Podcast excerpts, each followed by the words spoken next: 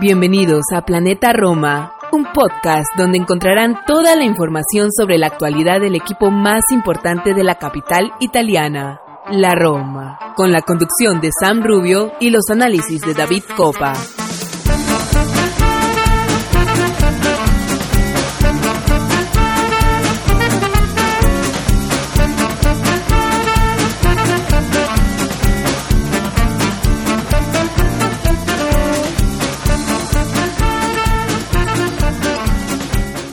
¿Qué tal? Bienvenidos amigos todos a un episodio más de Planeta Roma Podcast. Hoy episodio número 224 de este su programa donde siempre analizamos y comentamos sobre la actualidad Yalorossi.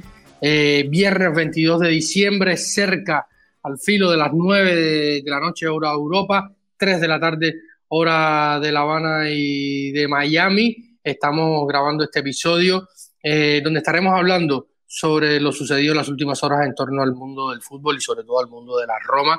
Eh, estamos a solamente unas horas del, eh, casi 24 horas exactamente, del derby del Sole, lo que es lo mismo el Roma-Napoli, que tendrá lugar en la jornada número 17 de la Serie A en el Estadio Olímpico de Roma. Eh, vamos a hacer una pequeña previa comentando cómo llegan los dos equipos que no están muy bien que digamos. Eh, vamos a comentar también sobre los últimos temas a nivel de, fútbol mundial, Superliga, por supuesto, la posición de la Roma, nuestras opiniones eh, al respecto, eh, sus opiniones que han comentado bastante en las redes sociales, en nuestras redes sociales sobre ello. también tuvimos por ahí Roma femeniles y algún que otro tema que tengamos en el tintero y hay un, poco de, se comienza a rodar el calchomercato. Estamos solamente unos días de que se abra la ventana invernal del mercado de fichajes europeo. Eh, ya algún pequeño nombre sobre el tintero o, uno que, va sonando sobre el resto.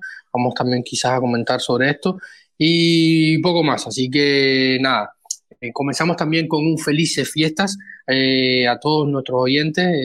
estamos también a solamente unas horas de los, de los festejos navideños y desde Planeta Roma queremos mandarle unas felicitaciones a ustedes que nos han acompañado a lo largo de este 2023 y esperamos que lo sigan haciendo también a través del 2024.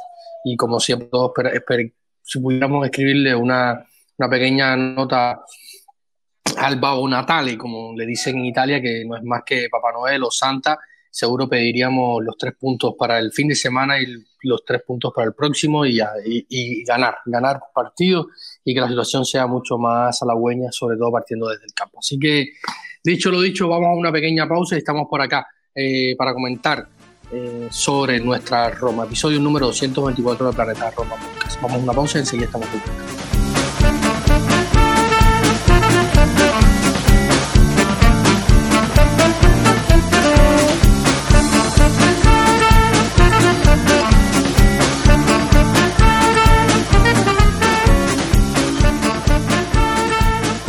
Y acá estamos, episodio número 224. Bienvenido de vuelta a la que ya es tu casa, nuestro querido Santi Boy. ¿Cómo estás, amigo?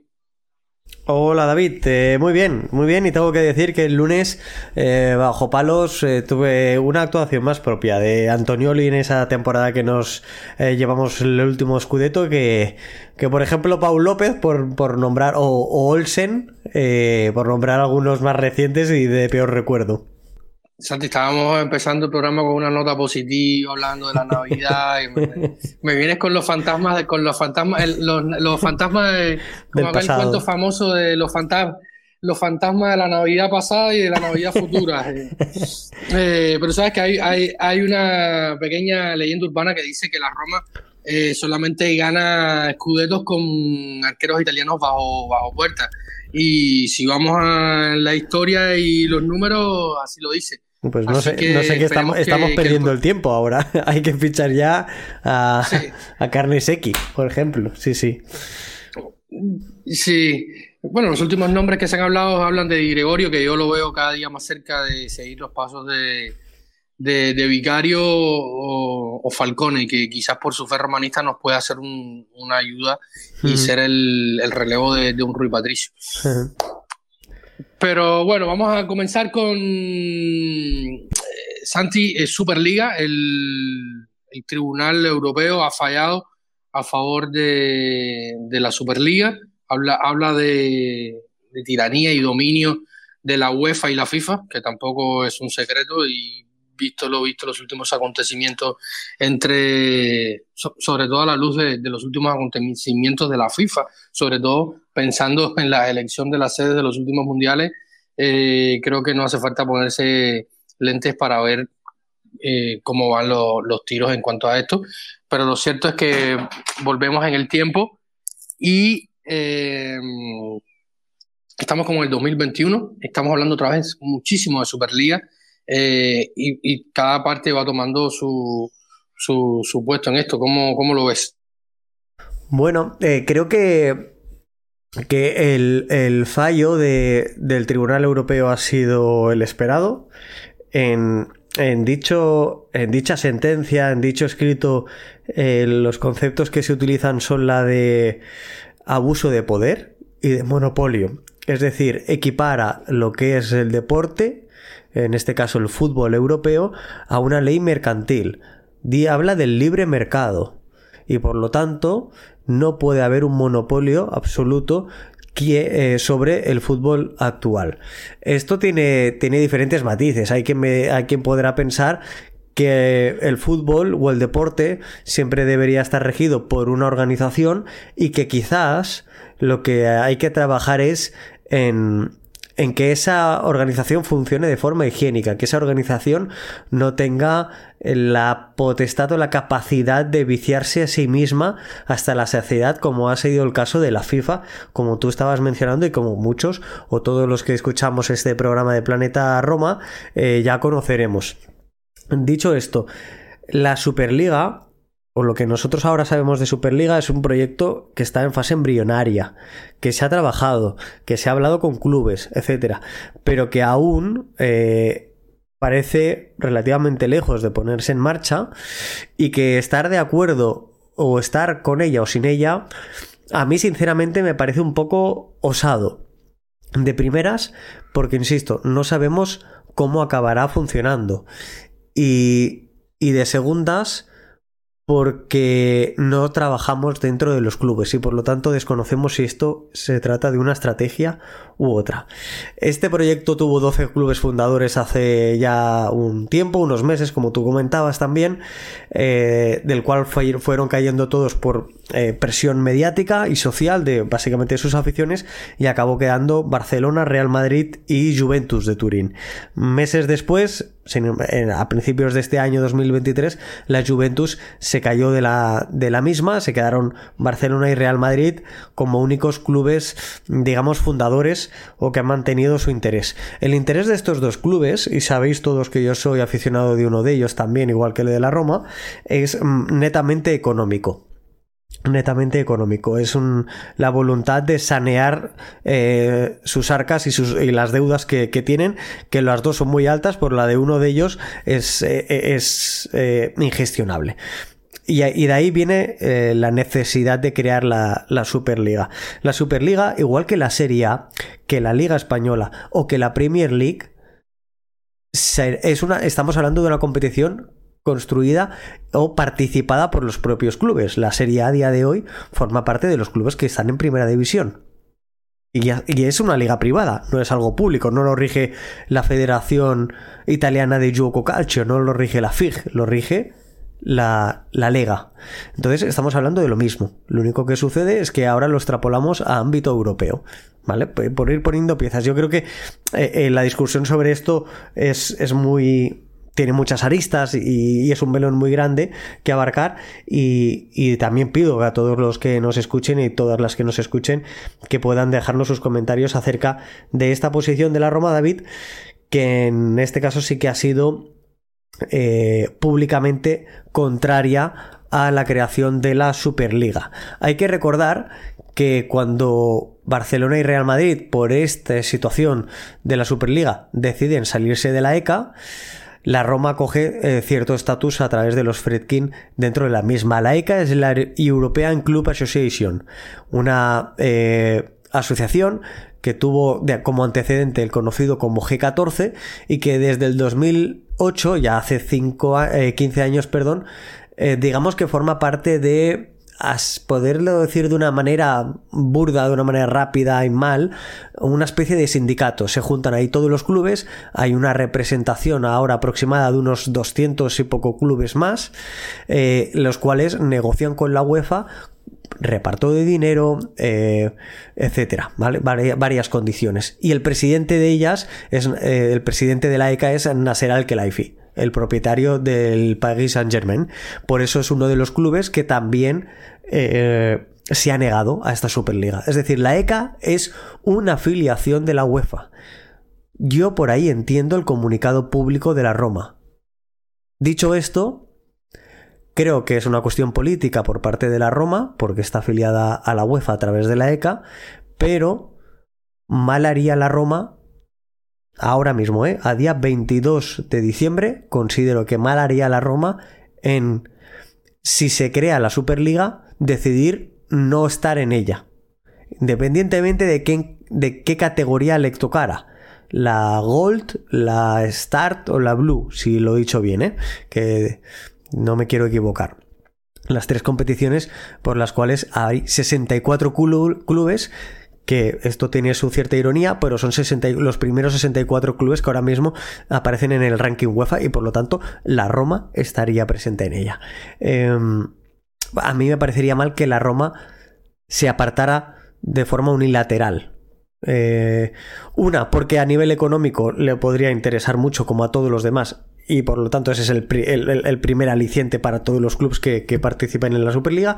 Y dos, porque, lo diré muy rápido, muy sencillo, el Barcelona tenía que participar en la primera Copa de Europa que hubo eh, que se hizo y sin embargo el Barcelona decidió desistir de ella porque era una competición creada eh, por un periódico o por el redactor de un periódico, impulsada por ello, que llevaba años trabajándose, pero que en ese momento, recién creada, no tenía la misma o el mismo bombo que la extinta Copa de Ferias y por lo tanto decidió participar en la Copa de Ferias y no en la Copa de Europa. A partir de ahí, el Real Madrid ganó las cinco primeras. Pues errores garrafales de este estilo los hay. Y no me gustaría que la Roma lo cometiera. insisto, entiendo que su comunicación es algo político a día de hoy y que con los meses veremos a, ver, a, qué se decanta, sobre qué se decanta, ¿no? Ahora mismo que hayan dado el sí absoluto está el Real Madrid y el Barcelona como fundadores y nuestro próximo rival, el Napoli.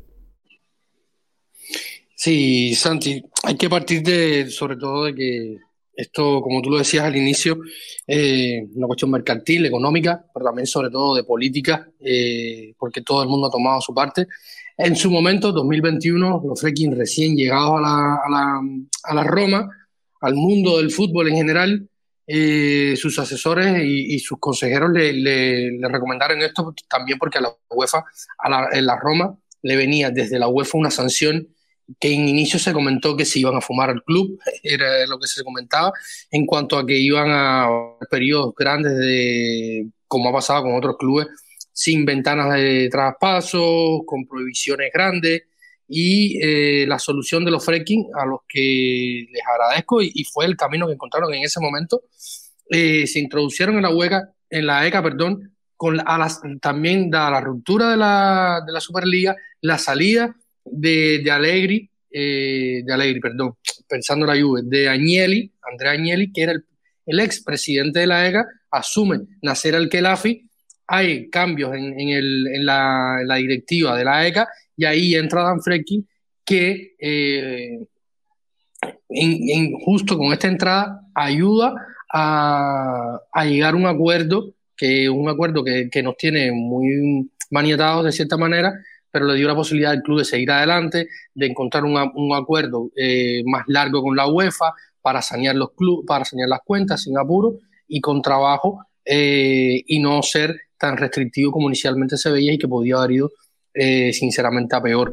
E eh, incluso David, eh, siguiendo este hilo tuyo, mencionaba que la Juventus se había mantenido como tres de los restantes 12 fundadores, eh, después de que sobre todo los ingleses se apartaran del proyecto em, de forma fehaciente, la Juventus se retiró por el, debido al caso de, las plusvalías, la UEFA iba a sancionarlo y se llegó a ese acuerdo mediante el cual eh, la Juventus este año no competía en competición europea, que se clasificó para la Conference, y eh, sin competir en competición europea, sin participar en ella, digamos, evitaba esa sanción de, la UEFA. Eh, movimientos de este estilo y por, y por lo que se dice la sentencia de abuso de poder hace referencia a esto, a la cantidad de amenazas que ha habido por parte de la UEFA sobre los equipos de si tú participas, yo te voy a sancionar. Esto la UEFA no lo puede hacer y lo ha decidido el Tribunal Europeo. La, sentencia del Tribunal Europeo es esto. La UEFA no puede coaccionar, no puede sancionar equipos por no participar en su competición o por participar, mejor dicho, en una tercera competición. No lo puede hacer. Ahora podríamos decir, ¿lo puede hacer la Lega? Porque la Lega también es un ente privado. Pues estaríamos en las mismas. Lo que ha dicho el Tribunal Europeo es que una asociación que se rige. Ahora, otra cosa es que, tenga el monopolio no pueda sancionar. Aquí habría que ver una situación, y es si la Lega, siendo propietaria los propios clubs, si dicen, oye, de entre los 16 primeros a día de hoy, 22 de diciembre, que son los que, los que jugarían la primera categoría de esa Superliga, encontramos tres equipos italianos que son el Inter, la Roma y la Juventus. Si el resto de equipos dicen, oye, estos tres no pueden jugar la, la Superliga y se ponen todos de acuerdo y sancionan, digamos, o echan a estos tres de la liga, de la Serie A, podría llegar a pasar. Esto podría, podría entenderse porque son los propios clubes que los deciden, pero ya no sería un organismo con entidad propia, como el caso de la UEFA. Y aquí hay otro tema más si alguien está pensando en la Premier League, la Premier League funciona de la misma forma. Eh, lo que sí que sucede es que Reino Unido ya no forma parte de la Unión Europea y por lo tanto esta sentencia del Tribunal Europeo es independiente en Reino Unido. Ahora, en Reino Unido hay un anteproyecto de ley que dice o que se está trabajando para que se apruebe mediante el cual digamos el gobierno no podría sancionar a clubes por, por querer jugar una competición ajena a la propia, a la nacional con lo que estaríamos en las mismas. Veremos cómo avanza todo esto, David. Sin duda son cuestiones políticas, económicas y de poderes que pueden cambiar muchas cosas. Eh, evidentemente, eh, hoy para la Roma, para los Frekin, salir y decir, eh, sobre todo siendo parte de este grupo que forma, que, forma la ECA, decir que están a favor o hacer un, un comunicado ambiguo podría significar muchas cosas. Eh, yo lo he comentado antes, eh, hay muchas críticas, se ha criticado mucho los Fredkin, sobre todo a raíz de la final de, de, Budapest, eh, que sabemos que terminó como terminó, que el club no hizo un comunicado en contra de la UEFA y que hoy se hace uno a favor. el problema es que, como tú bien comentabas y como dice el, el fallo del, del tribunal, la, la Roma hubiera hecho algo en ese momento contra la UEFA y hubiéramos ido a peor. Hoy, con la salida del fallo, dice algo y vamos a peor, porque sí hay fuertes eh, presiones, sí hay eh, amenazas y, muchas cosas que no conocemos nosotros porque nosotros somos, opinamos, leemos la prensa, vemos gente que está un poco más cerca y comparte opiniones, nosotros las, leemos de, de todas las partes venimos aquí, las comentamos, las compartimos, las analizamos como hace, como hace cualquier otra persona que no está dentro de ese mundo, eh, pero pasa, pasa mucho y, cualquier cosa que sea la Roma alzar la voz en contra de esto, vamos a ir a peor. No tengo, no tengo muchas dudas sobre esto. Eh, clubes con poder político eh, que ha venido a menos, por ejemplo, pienso en el Milan. El Milan ya pasó por esto y pasó con una situación similar a la de la Juventus, que es una de las familias más legendarias de Europa, apartándose del fútbol, de, dinero, de, dinastías, de, importancia económica y política a nivel social, como la familia Agnelli, eh, se ha tenido que bajar de la UEFA, porque ahora está en un momento eh, diferente, han tenido que, bajar la cabeza ante la UEFA, y pasó con el Milan de Berlusconi, que fue uno de los equipos más poderosos de los últimos años en el fútbol. eh, pero viéndose una situación complicada, tuvieron que llamar a Boban, que trabajaba en la FIFA, para que trabajara en el club con durante un tiempo, fuera la UEFA, negociara, se bajara la, el Milan de, la, de, aquella, de aquella UEFA Europa League, que la Roma entró, no me acuerdo, eh, fue hace un par de años que la Roma entra el Torino, o sea, la Roma estaba en, en puesto de playoff, en aquel momento había previa de la Europa League, eh, la Roma sube un puesto, entra el Torino, que, si mal no recuerdo, aquella temporada eh, se hizo el, playoff de, acceso con el Wolverhampton, si mal no recuerdo, eh, y quedaron eliminados. Pero hay muchas presiones, muchas presiones de políticas y económicas, y, y, ahora ir contra el, contra el ente rector del fútbol en Europa es quemarse, Santi.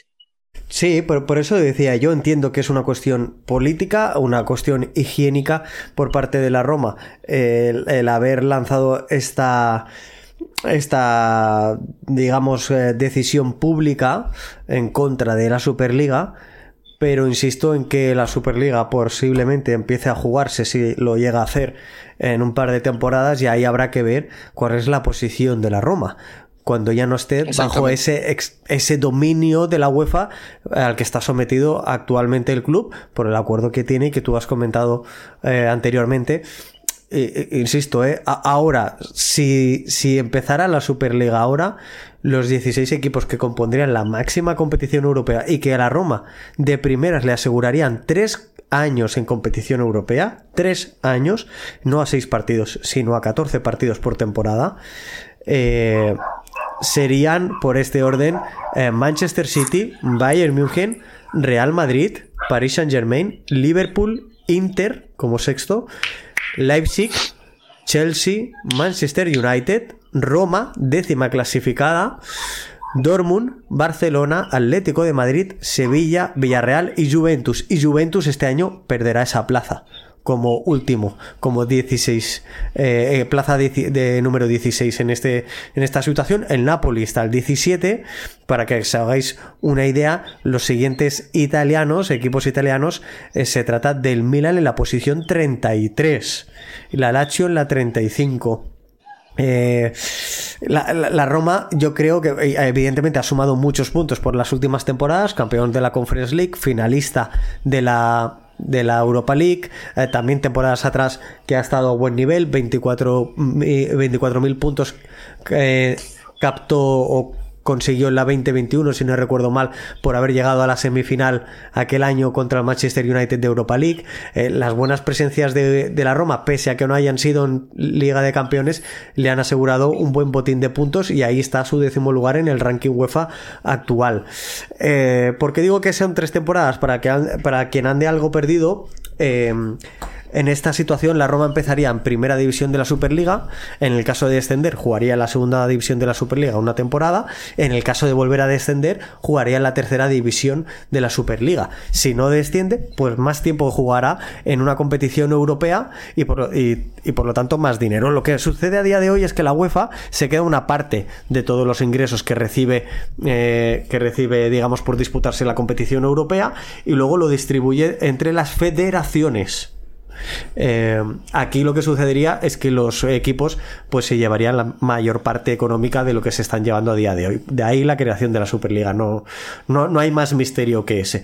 Eh, a partir de aquí habrá que decidir o habrá que discutir o podríamos discutir sobre qué nos gusta más y qué nos gusta menos. Pero también tendremos que separar cuál es la realidad. El fútbol actual es un negocio, esto por descontado, no nos puede sorprender.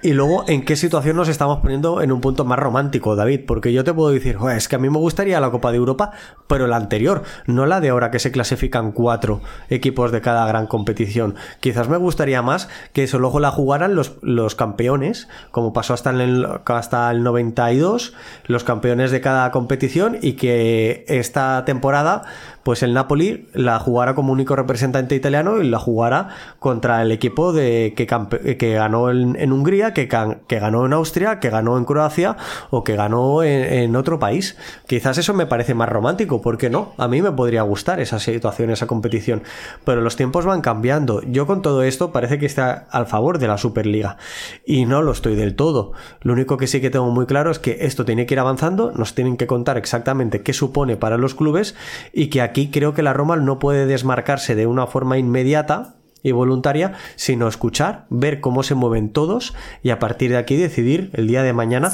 qué es lo mejor para el club. Porque... porque aquí será tonto el último. Y luego lo que no me gustaría es que eh, la Roma se arrepintiera. Eh, comentaba el CEO de, de, esta Superliga que muchos clubes tuvieron que tomar parte y partido, como hemos comentado acá, pero que eh, realmente su interés es otro. No descartamos que este sea el de la Roma. Eh, y veremos, veremos qué dice el tiempo. Repasando esto, Santi, hicimos una encuesta en nuestro perfil de, X o, Twitter, en redes sociales, para saber un poco la opinión. Eh, unos 200 votos llegaron.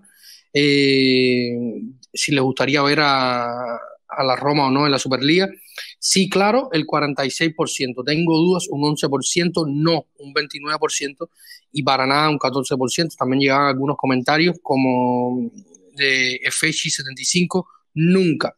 Yo soy de la Roma y quiero ver el partido en el estadio. Toda la vida eh, prefiero ver un Roma Especia con la Copa Sud y, nunca un Roma Real Madrid en Arabia Saudita, Qatar o Indonesia. Como eh, nos dice también Eddie, que como estamos actualmente, no, como está actualmente el torneo, no. Si algún día lo mejoran y lo hacen realmente equitativa, por supuesto. Juan, eh, Juan Agustín, no. Eh, porque se dice que la repartición de la, de la plata no, no es buena y, hay que trabajar en eso. Eh, hay la campeona, sí, pero con la sanción UEFA y el trato que se hizo es imposible que pase. Esto es una de las situaciones por las que decíamos que, es muy difícil que la Roma tome una, posición pública. Eh, Daniele, eh, que es uno de nuestros Patreon, también nos comentaba, eh, no veo necesario que nos goleen cada jornada. Esto es un buen punto también porque pero bueno, al final va a entrar un saldo, un saldo que se va a dedicar a la plantilla y que se va a mejorar el equipo, evidentemente, y esperemos no en, o sea, en un momento dado no llegar con, con, con Espinazola, el Charaui, Pellegrini eh, de titulares a, a, una Superliga porque hasta a mí me daría vergüenza realmente. Sí, fíjate David, eh, esto es lo que mencionaba yo antes, ¿no? De que hay que ser pacientes eh, antes de demostrarse tajantes o contundentes en, nuestras afirmaciones. Quiero decir con esto, eh, equitativa e igualitaria, eh, evidentemente en un estreno de la competición, lo que ha mencionado eh, Bernard Reichardt, que es el CEO de, A22, la asociación que, o la entidad que, que digamos promulga la, la Superliga, ha sido que se utilizaría el ranking UEFA para determinar qué 64 equipos iniciarían la competición. A partir de aquí, pongamos el caso de que el Spezia tiene una temporada buena. Si el Spezia tiene una temporada buena y se clasifica para, competición europea, evidentemente entraría en la tercera división, no a la primera, a, la Champions League o a la primera división de la Superliga. Este es el mayor foco de debate. ¿No? ¿A, qué, ¿A, qué, se acoge el CEO de la Superliga? A que en el momento en el que esto suceda, el Spezia tendría la opción de no jugar solo 6 partidos, sino 14 partidos, recibir más ingreso económico y por lo tanto, por ahí entienden ellos que una mayor opción de permanencia en competición europea, porque si logra mantenerse en esa división, la temporada siguiente, independientemente de lo que haya hecho en competición doméstica, jugará la tercera división europea. Podríamos llegar a encontrarnos un caso en el que el Spezia juegue, eh, esté disputando la Serie B y la tercera división europea. Podríamos encontrarnos ese caso y que ellos argumentan que es positivo desde la perspectiva de hay bastantes equipos, les ha pasado a, en España recuerdo el Celta de Vigo, recuerdo el Villarreal. Em, ha pasado en, Birmingham, en Premier, ¿no? Ha pasado, Birmingham, creo que fue. Ha pasado algún caso. ahora está pasándole al Union Berlin. Ojalá no acabe finalizando de la manera que voy a decir ahora. Pero que han disputado Liga de Campeones o Champions League y esa misma temporada han acabado descendiendo a segunda división. Esto les ha pasado a varios equipos. Y lo que él comenta es que, eh, claro, ahora mismo lo que sucedería si el Union Berlin ya ha sido eh, eliminado de, Liga de Campeones eh, y el año que viene no va a jugar porque él no ha conseguido mantenerse. Y sin embargo, la Superliga le brinda la oportunidad de mantenerse en esa tercera división e independientemente de su clasificación em, en, en la Bundesliga, acabe manteniéndose en competición europea y por lo tanto tener más ingresos a, corto y a medio plazo para invertir en plantilla, para invertir en estadios, para invertir en el fútbol femenino, que también tendría su parte de Superliga, ¿vale? Em, y estos son eh, los argumentos que muestra la Superliga a día de hoy. Falta ver cómo va evolucionando, cómo consiguen convencer a los clubes, si es que lo logran finalmente, y cómo acaba todo este pastel que ahora mismo, insisto, es muy rocambolesco y por ausencia de información o porque nosotros no contemos con ella o no la hayamos escuchado, no la hayamos leído o no la hayamos bien interpretado, eh, podamos eh, arrojar una opinión que fuera o una información que fuera errónea. Yo creo que hay que mantenerse a la expectativa de cómo avanza todo esto, pero que ya hemos puesto al menos unos cuantos pilares para que la gente que nos escucha pueda entender de qué va esto de la Superliga en qué situación estaría actualmente la Roma sobre la Superliga y por qué la Roma también ha hecho pública ese comunicado. Exactamente, Santi. Así que ya hemos hablado un poquito de la Superliga y todo este tema. Así que sin más, vamos a una pequeña pausa y enseguida estamos de vuelta acá para ir entrando en otros temas más terrenales, más futbolísticos, más reales, porque todavía esto es muchas hipótesis, como decía Santi, Santi hay que mantenerse eh, al tanto y, estar leyendo todas las informaciones, sobre todo de fuentes, fuentes eh, fiables, por decirlo de alguna manera, porque ahora hay muchos rumores, hay muchas eh, muchas informaciones que van y vienen y, pueden ser o no ser. Así que hay que esperar a la evolución de esto. Por lo menos podemos decir, Santi, que hemos dado un paso adelante. En el 2021 eh, a mí me asustó muchísimo la Superliga porque la presentó eh, Florentino en el chiringuito y una de las caras y su, y su, y su colega, su compinche en esto era Andrea Agnelli, que si Florentino ah, tiene su, su historia, ver estos dos personajes y uno presentando la Superliga en el chiringuito decía esto es una vaya, ni, ni la serie de se atrevió a tanto. La verdad es que cuestión comunicativa ha hecho más a favor de la Superliga el CEO eh, de A22 en, en, estos últimos en estas últimas horas que, que, lo que ha ayudado Florentino o el hooligan que, persigue, que preside el Barcelona, que es la Laporta, eh, que, porque estos dos, a nivel comunicativo, la verdad que la estrategia ha sido bastante, bastante deficiente por los dos casos. Pero bueno, es que son dos personas, insisto, el del Barcelona es bastante hooligan a la hora, en el, aspecto comunicativo y, Florentino Pérez es que es el dueño de España. Eh, aquí es el que parte, aquí decimos el que el parte o el que corta el bacalao, es quien, quien decide qué se hace y qué no se hace en España. A nivel económico tiene muchísimo poder, si no es el que más manda en España, es de los que más, está, estará en el top 3 y y, pese a ello, pues sí, fue a un programa como El Chiringuito, que es un programa bastante ridículo, a mi parecer, con mucha opinión, muy poca información y muy poco rigor, eh, y mucho juliganismo. Eh, hacer una presentación de la Superliga. Eso creo que ha ido mejorando en las últimas horas. Si alguien ha podido escuchar varias de las entrevistas que ha concedido eh, Ben Reichardt. pero bueno, insisto, veremos a la expectativa de ello y cómo va evolucionando todo. Porque si de momento ahora Inter, Roma y Atalanta, como es lógico por su pertenencia a la ECA, se han mostrado negativos y el Napoli, porque tiene de presidente a otro hooligan como eh, Di Laurentiis, que ha hecho declaraciones bastante deplorables al respecto.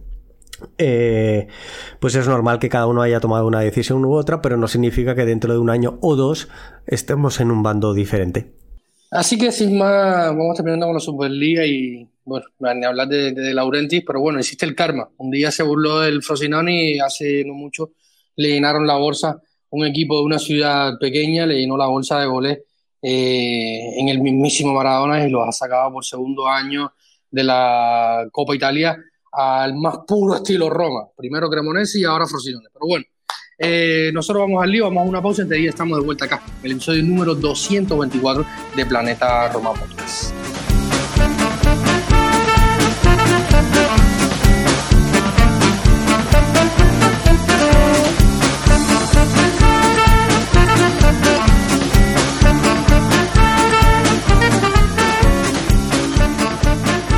Ya estamos de vuelta acá en eh, los micrófonos de Planeta Roma Podcast, episodio número 224, jornada 17 de la Serie A que ha comenzado. Pero antes de ir directamente al fútbol, eh, vamos a ir un poco. Aquí le dicen chisme, Santi, allá es cotilleo, chisme también creo, ¿no? Sí, sí, sí. Eh, en, en, en, Italia es el, el gossip.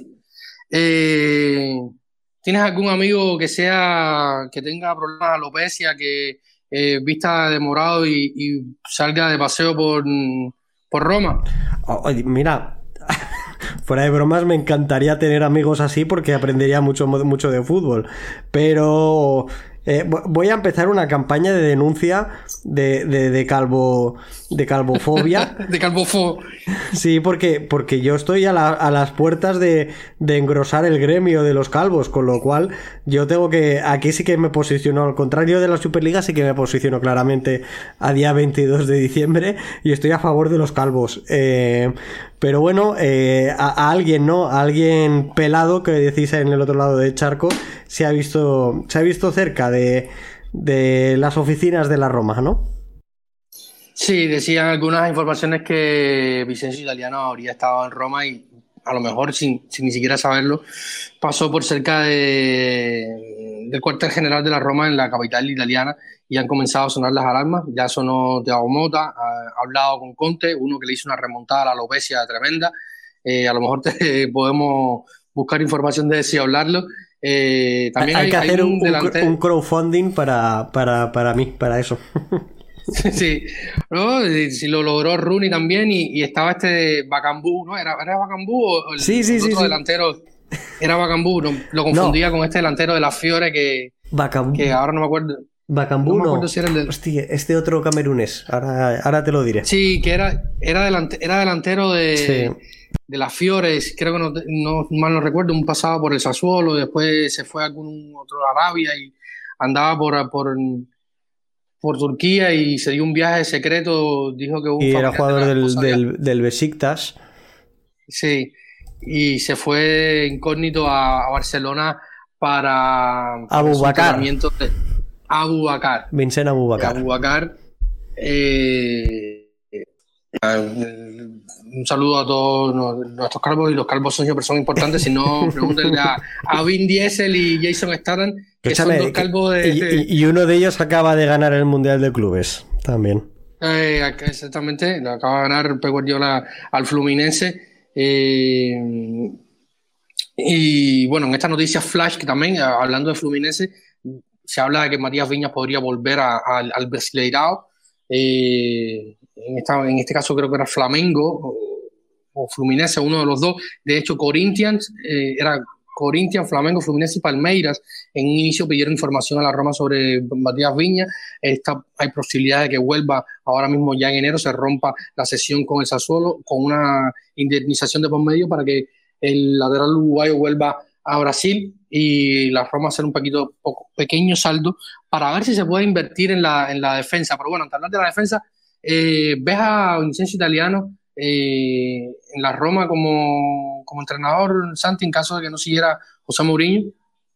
Sí, es una opción que, que, me gustaría verla. Igual que hemos hablado recientemente de Mota, eh, son opciones que, que me encaja y que creo que, en el caso de Italiano eh, lo hemos mencionado en esta misma temporada en el programa.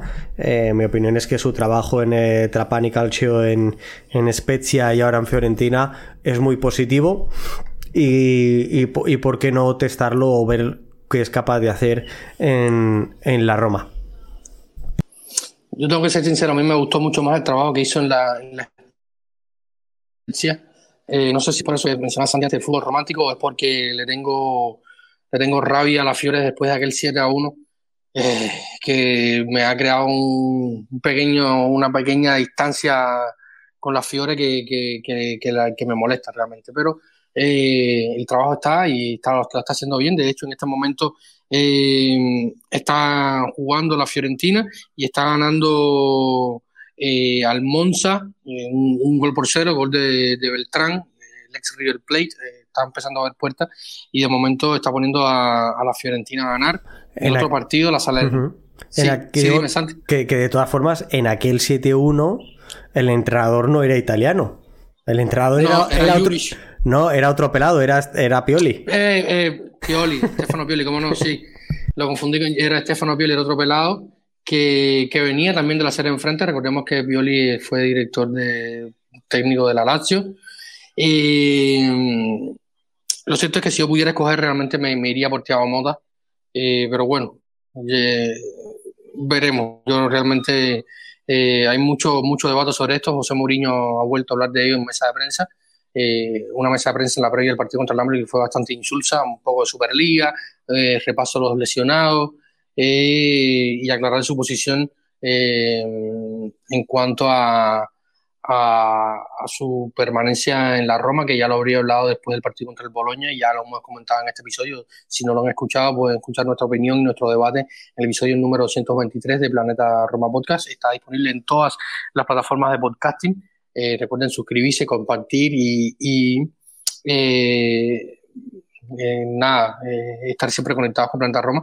Y Santi, se me había olvidado un saludo a, Sergio Gámez hasta México, que es nuestro nuevo Patreon. No se ha unido todavía al grupo de, WhatsApp. Eh, ya se han enviado su correspondiente email con el link y el mensaje de bienvenida con un pequeño presente por unirse y apoyar a, Planeta Roma, a esta plataforma, a, nuestro proyecto, para que pueda seguir existiendo eh, como tal y como lo conocemos hoy, porque siendo de la Roma, en nuestro altedeo no podría ser otro que, una similar y, nada, para mantener el, eh, la economía de nuestro podcast, nuestra web. Eh, si quieren convertirse en suscriptor de pago, patreon.com slash planeta Roma, ahí lo pueden encontrar, también pueden descargar la aplicación eh, así que un saludo y una bienvenida, Sergio. Y nada, si quieren emularlo, ya, lo saben. Patreon.com slash Planeta eh, y pueden unirse. Hay que, hay que darles gracias a Sergio porque como técnicamente nunca hemos llegado a perder después de 90 minutos, después de, un nuevo Patreon, vamos a pensar que el Derby del Sole eh, tenemos más opciones aún de, que caiga a, nuestro favor. Y para ir cerrando esta parte de, de cotilleos, esta, esta eh, parte de rumores, todo ello lo pueden leer en planetaroma.net. La última de ellas, la última de esas noticias, eh, más allá de Italiano y Matías Viña que has comentado al Flamengo, eh, sería la de otro, no sé si decir, porque va todo, es que todo gira en torno a ello, no sé si decir otro calvo o casi calvo, que ahora mismo está jugando en Berlín. Sí, hablamos de Leonardo Bonucci que se rapa, podemos decir que se rapa porque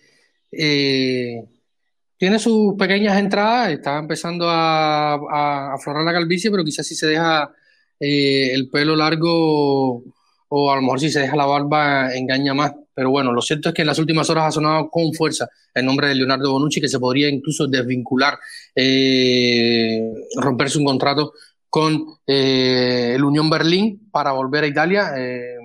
Bonucci salió de la Fiore, perdón, de la, de la Juve en busca de, minutos. Eh, tiene como objetivo estar en la próxima Eurocopa con Italia eh, y busca minutos y una opción sería la Roma, que tiene muchos problemas eh, a la hora de gastar y para reforzarse. Incluso en los medios hablan de, hasta dos defensores que la Roma buscaría en enero, Santi. Si es como quinto central, te compro la opción Bonucci.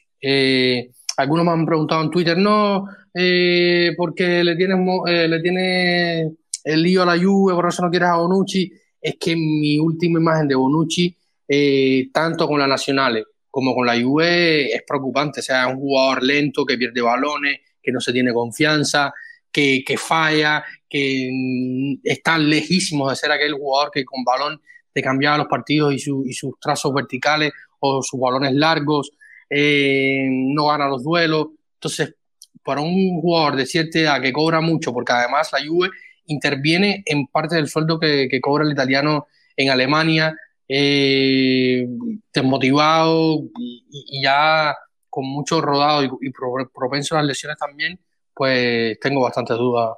La, ah, verdad. Ahora mismo hay que recordar, Bonucci, defensor de 36 años, ha jugado 10 partidos con, la, eh, con el Union Berlin entre todas las competiciones unos eh, pocos más de 700 minutos, eh, bastante, bastante irrelevante. Tuvo su momento de titularidades eh, con el equipo capitalino de Alemania, pero ya en las últimas semanas, bastantes semanas, desapareció del de, once titular y, dejó de tener protagonismo con, el equipo berlinés. Eh, ya anunció que se iba a retirar después de esta temporada y yo sí que quiero decir que para mí, para venir media temporada, si se negociara un salario acorde al rol que ocuparía, que como tú bien decías, ¿no? Cuarto, eh, quinto central, eh, para mí es algo que no me disgusta el hecho de tener a un jugador veterano local que habla la misma lengua, que conoce perfectamente la competición y que desde esa perspectiva, desde el banquillo o en el vestuario, podría llegar a sumar un granito de arena que ahora mismo no tenemos a quien lo sumes. El problema no es decir, tenemos a alguien que prefiero que ocupe ese lugar por proyección, etcétera. No, es que no hay nadie. Tenemos la situación de los tres titulares ahora mismo, que son Mancini, Llorente y Endica. El, último, el costa marfileño, se va a ir a jugar a, la costa de África. Y antes se hablaba, a ver si eh, en el grupo de Patreon, a ver, creo que ha sido hoy o ayer, alguien mencionaba, ya podría renunciar Endica. Endica no va a renunciar, entre otras cosas, porque la Copa de África recuerdo que se juega en su país. Y él tiene el puesto asegurado en su, en su combinado nacional, por lo tanto, para él es una grandísima cita. Y, y sin duda, los castamarfileños partirán como uno de los equipos a llegar a, las últimas rondas.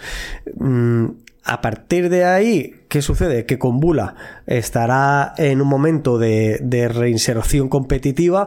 Yo siempre he dicho que después de una lesión larga necesitas prácticamente el mismo tiempo para llegar a mostrar otra vez ese, ritmo competitivo que mostraste anterior a la lesión, con lo cual hay que ser muy pacientes con el albanés. Y a ni está ni se le espera. Si no cambia de dieta, creo que esto no hay quien lo revierta. Eh, a mí como, como ese parche de seis meses, si el sueldo se le adapta acorde al rol, insisto, no me parece mala opción, pero evidentemente nos faltaría incluso alguien más. Sí, por eso se ha mencionado en los últimos años que hay dos defensores, habrá que ver, porque por ejemplo Kumbula también tiene una oportunidad de oro de frente a él, que es eh, estar en la Eurocopa o intentar estar en la Eurocopa con Albania, que se ha clasificado el equipo de, de Silviño, y, y, imagino, asumimos todos que, querrá buscar continuidad para, para estar en una cita importante con su selección, que es algo histórico eh, realmente. Eh, habrá que ver cómo se mueve Thiago Pinto, que también en las últimas horas ha comentado Santi que estaría un poco cansado, que estaría mm, pensando incluso no renovar con la Roma, él por su parte, más allá de que los Freaking estén haciendo sus evaluaciones o no y, podría salir eh, Pinto de Roma, eh, que es una hipótesis que no se descarta en este momento y, se habla de, François o Francois, no sé, tú debes tener seguro algún amigo francés, de François Modesto, de, del Monza, es el, que suena, también ha sonado Ricky Massara para una sensacional vuelta eh, después de su aventura por Milán eh, para la dirección deportiva. No, tengo ningún equipo francés, eh, ningún conocido francés, pero no descartes que en las próximas fechas conozca a alguien, porque eh, ya sabes que si, lo necesitamos, eh, a nivel de pronunciación lo, sacaremos. bueno, veremos, porque el Monza ah, sí que es cierto que ha hecho un equipo competitivo, lo hizo el año pasado en su primera temporada en Serie A, logró una buena permanencia y esta temporada pues está también rindiendo a un buen nivel. Y, bueno, ahí se me escapa, porque si buscamos eh, gente con experiencia, Masara sin duda tendrá mucha más. Eh, ahora se ha quedado Morgan de Sanctis eh, libre de la Salernitana, pero pero no lo sé, desconozco cómo nos podría llegar a encajar el actual director técnico deportivo del, del Monza y si realmente hay opciones de, que venga a Roma. Lo cierto que es un tema que ha estado en la palestra pública en las últimas horas, sobre todo a raíz eh, de eh, la conformación del equipo, los problemas y tal. pero bueno, vamos a estar hablando de esto sin duda más adelante porque se nos viene el mercado y vamos a estar hablando bastantes días eh, sobre esto. Así que, Santi, sin más, vamos a una pequeña y última pausa para comentar y ir directamente a lo que importa, que es el campo. Ya tenemos en breve, en unas horas, tenemos el eh, Roma-Napoli en el Olímpico. A una pausa y vamos a comentar un poquito sobre este partido.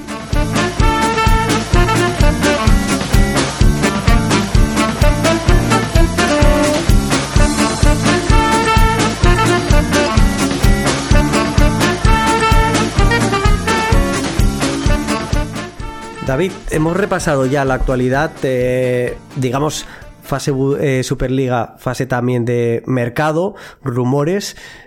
Te voy con dos que creo que a todos los aficionados de la Roma nos gustan. Dos que también hemos podido ver en planetaroma.net, que son eh, acciones de la Roma. La primera de ellas en un donativo que ha participado José Mourinho y el staff técnico en el reparto de, las mismas. Hemos podido ver un vídeo difundido por la entidad eh, con la elaboración de, esas bolsas con, con, ese producto alimenticio, etcétera en el barrio de la Rústica, en, en, Roma, y la segunda de esas acciones eh, que se ha publicado hoy, en la que hemos podido ver a tres jugadores y tres jugadoras de las primeras plantillas de la Roma, dándole una sorpresa a varios, de, a varios chavales y chavalas muy jovencitos de, de la capital, sorprendiéndoles y jugando eh, un pequeño partidito a futsal, ¿no? A, futbito, fútbol sala, como se le quiera llamar, eh, en, una, en una pequeña cancha decorada con, con el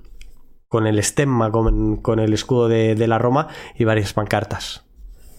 Sí, a mí, te confieso, me, me sacó una pequeña lágrima este último, este último gesto que, que hizo el club con, con los muchachos. Eh, el, el calcheto, le dicen en, Italia. Se presentaron ahí los jugadores, apagaron las luces y de momento salieron Lukaku, eh, Pellegrini, Estefan Alcharaui, Manuela eh, Giuliano, eh, Valentina Yacinti y. Y Bartoli. Se me escapa una de las. Y Bartoli, capitana del femenile. estuvieron allí y pasaron un momento muy bonito. Alguien nos comentaba en el grupo de, de Patreon que, que hacía un poco alusión, eh, o sea, el corte de este mm, eh, video hace un poco un corte a, lo que se hacía antes por parte de, de, Pepsi, estos documentales, perdón, promociones eh, promocionales que hacía Pepsi en su momento con el fútbol y, la verdad que era, era muy bonito. Y lo de mm, lo de Mourinho con el equipo, Santi, allí en, la rústica también donde había niños y personas donde fueron a hacer donativos eh, con algunas entidades médicas. El proyecto estuvo eh, llevado, o sea, la idea la conformó un artista eh, de Roma y, lo cierto es que, que, algo que es muy de Mourinho, lo hemos visto sobre todo, recuerdo a Mourinho cuando la pandemia haciendo beneficencia, lo hizo también cuando llegó a Roma y, y decía algo muy importante ahí, unas palabras que, que, siempre yo, yo tengo también esta, esta, o sea, promulgo con esta idea, y es que la beneficencia se abre con el corazón abierto y la boca cerrada. Esas personas que a veces hacen beneficencia, se graban, hacen promoción de esto, para mí es un poco ridículo y, en esto estoy muy de acuerdo con, con, el Mister Santi. Eh, fíjate, eh, el, el, barrio de la rústica, la gente tiene que saber, unas 23.000 personas viven en ese barrio y es un barrio industrial y, de una renta muy baja. De ahí nace que la Roma, dentro de, estas em, acciones que todos los años realiza, eh, haya elegido el, barrio de la rústica. Está situado, digamos, al norteste de la, de la capital, eh, una zona que, quizás tampoco nos quede, nos quede demasiado lejos de, de donde la Roma está planteando construir el nuevo, el nuevo estadio, ¿no? Pero es eh, sin duda, como decía en la introducción, esas acciones que nos llevan a tener una Roma más querida, más amada por la gente de la localidad. También nos mencionamos en, el programa especial que hicimos de la creación de, la Roma, del equipo. Eh, la gente de Roma es muy de Roma muy de Roma. Y estas cosas ayudan mucho a ello. La gente mayor, la gente que, que lo necesita, ¿no? Está muy, muy cerca de Tiburtina, que a lo mejor es algo que le suena muchísimo más a, la gente, es algo, una zona más, más reconocida. Eh, el barrio de la Rústica está, está muy cerquita a ello. Em, estas dos acciones, insisto, eh, han sucedido en las últimas horas, el equipo las ha publicado en las últimas horas, nos dejan con una sonrisa en la boca. Lo que no nos acaba de gustar son las dos primeras derrotas que ha, cosechado eh, la Roma femenile, la, ambas en Liga de Campeones, ambas con el mismo rival, con el Paris Saint Germain. Insisto, son las dos únicas derrotas de la temporada, las dos primeras, entre ellas eh, el equipo le ganó al Como por 2 a 3, una victoria bastante más ajustada de lo esperado, porque el primer partido de la temporada contra, contra el Como fue bastante más bastante más holgado en jugando digamos como, como local por parte del equipo de Alessandro Espuña. Y ahora mismo parece que, todo vaya a un pequeño bache que no sé si realmente es un pequeño bache pero la realidad es que los dos eh, partidos contra las eh, francesas la Roma tuvo muchas oportunidades pero nos falló. Y nos falló, no sé si decirte, David, em, esa experiencia europea que el año pasado, con un grupo bastante más asequible, pudimos salvar, pudimos saltar, y este año con un grupo muy competitivo y donde un Ajax, que a priori era la cenicienta del grupo, el equipo que destinado a quedar fuera sí o sí, y nosotros luchar con el Bayern München y con el, y con el Paris Saint Germain,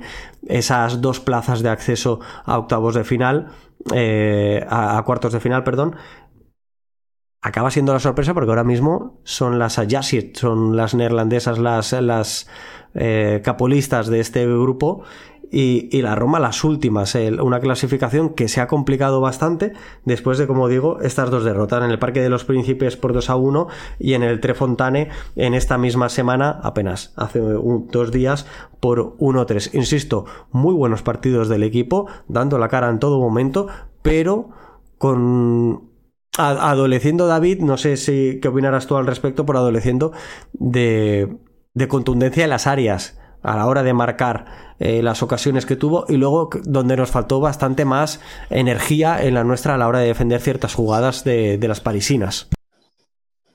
Sí, yo el partido que se jugó en Francia no lo pudo verlo, coincidió eh, con, un partido del, primer equipo varonil y, no lo pude ver.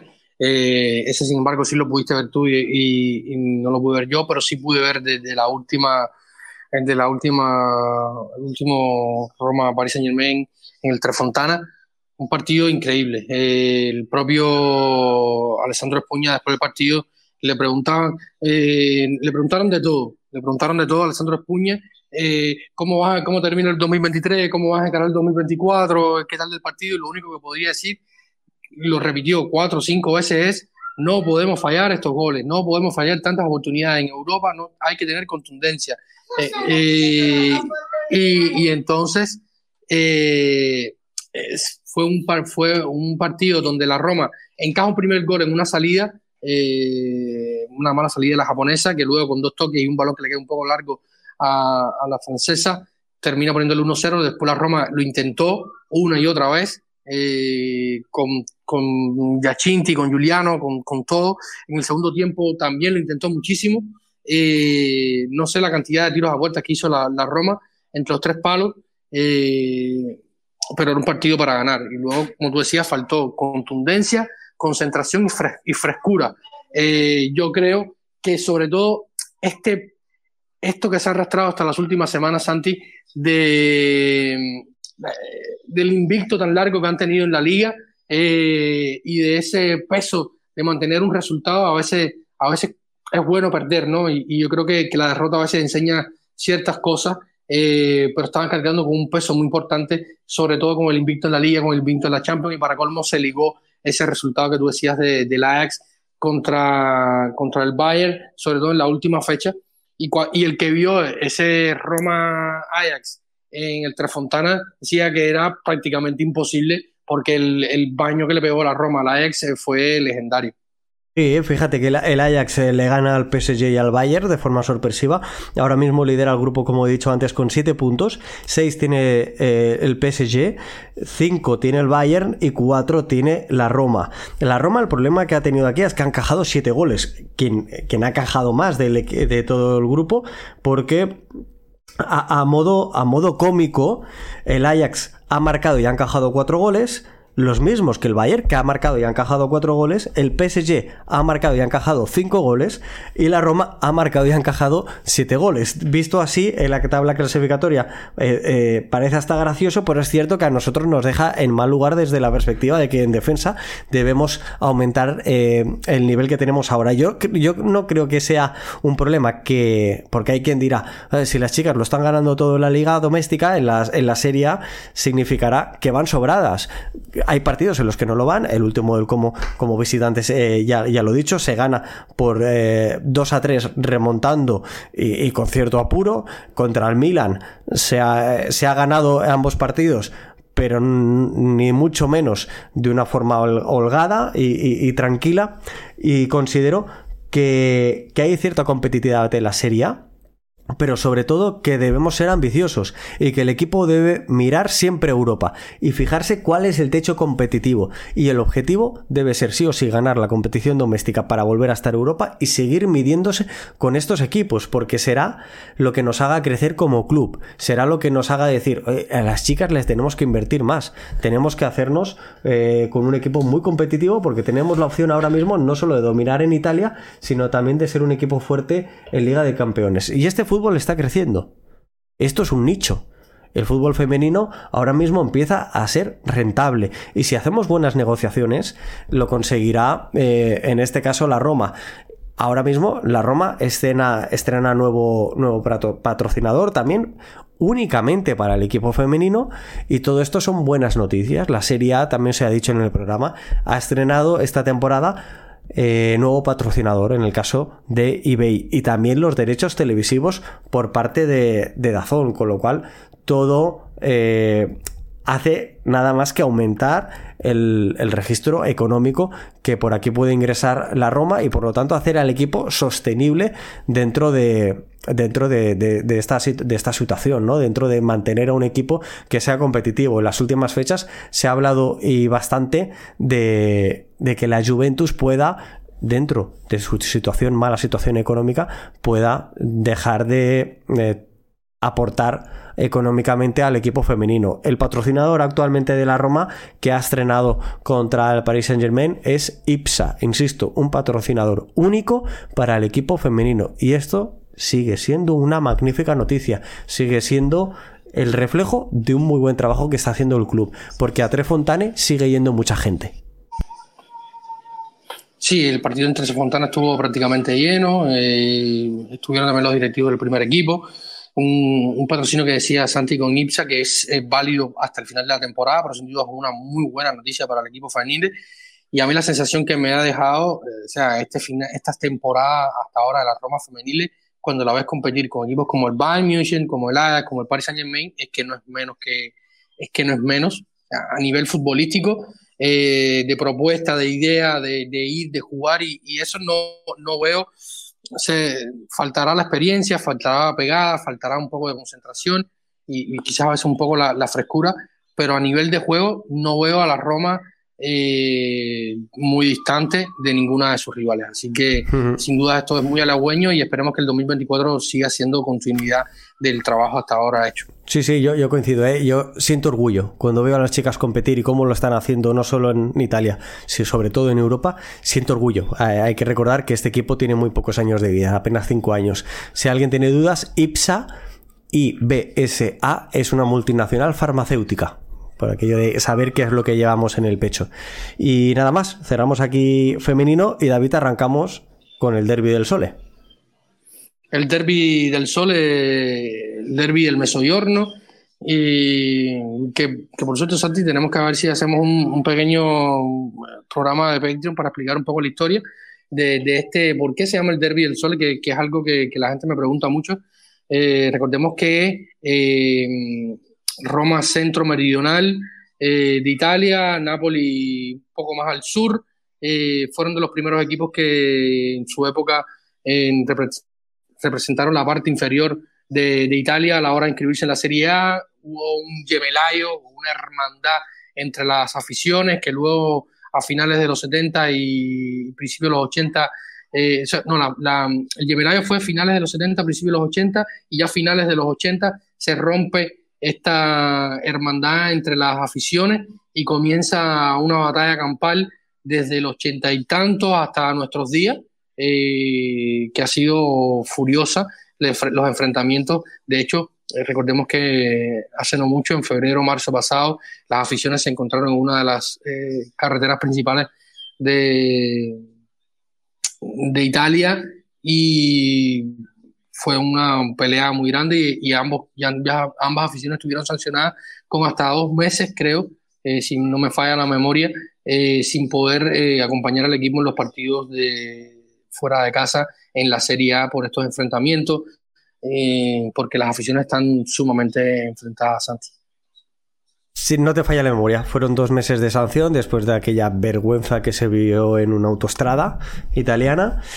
Y, donde también en los últimos derbis han habido cánticos desde las aficiones racistas, han habido eh, situaciones eh, vergonzosas y que esperemos que, no se repitan, ¿no? Em, tenemos ante nosotros a un rival que alguien puede entender en horas bajas porque viene con Macharri, Macharri quizás no goce de ese cartel del que puede tener un, un, entrenador más joven italiano o quizás un entrenador internacional, pero sin duda es... Eh, eh, a veces dicen que el diablo sabe más por viejo que por diablo y, por ahí eh, Macharri puede ser una solución útil para este Napoli, que es cierto que bajo, bajo su, su mandato está consiguiendo recobrar ciertos aires, ¿no? Tenemos a un canterano nuestro como Espolitano eh, a un muy buen nivel por parte del Napoli, a un Víctor Oshimen que viene, que viene también increscita, pero no es el Napoli de otros años. Eh, ¿Qué quiero decir con todo esto?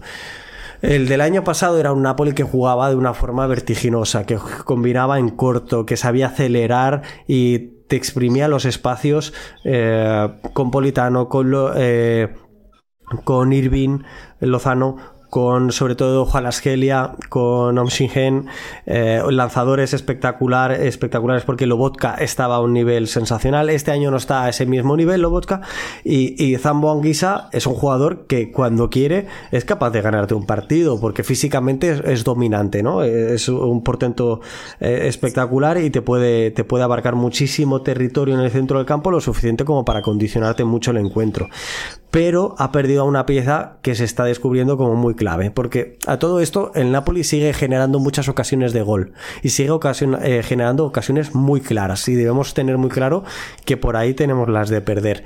También sigue siendo el equipo que menos longitud eh, de pase tiene, es decir, que sigue jugando muy en corto, de una forma muy estrecha pero defensivamente no es el del año pasado. Y ahí es donde me remito a la baja. La baja es la de, la de Kim, el jugador eh, surcoreano, que ahora está en, en, en Múnich jugando para el Bayern y que, y que no han sabido suplir. Ah, de ahí viene el bajón del Napoli, que este verano no se ha fichado para seguir manteniendo esa tutela de vigente campeón y optar a, revalidar el título. Por ahí quizás se ha festejado demasiado de la ciudad y se ha, y se ha trabajado muy poco en los despachos, o al menos como seguramente ahora mismo la, la afición eh, achurra desearía, porque el Napoli Insisto, no tiene mal equipo, ni muchísimo menos, porque no creo que tenga peor equipo de, que la Roma.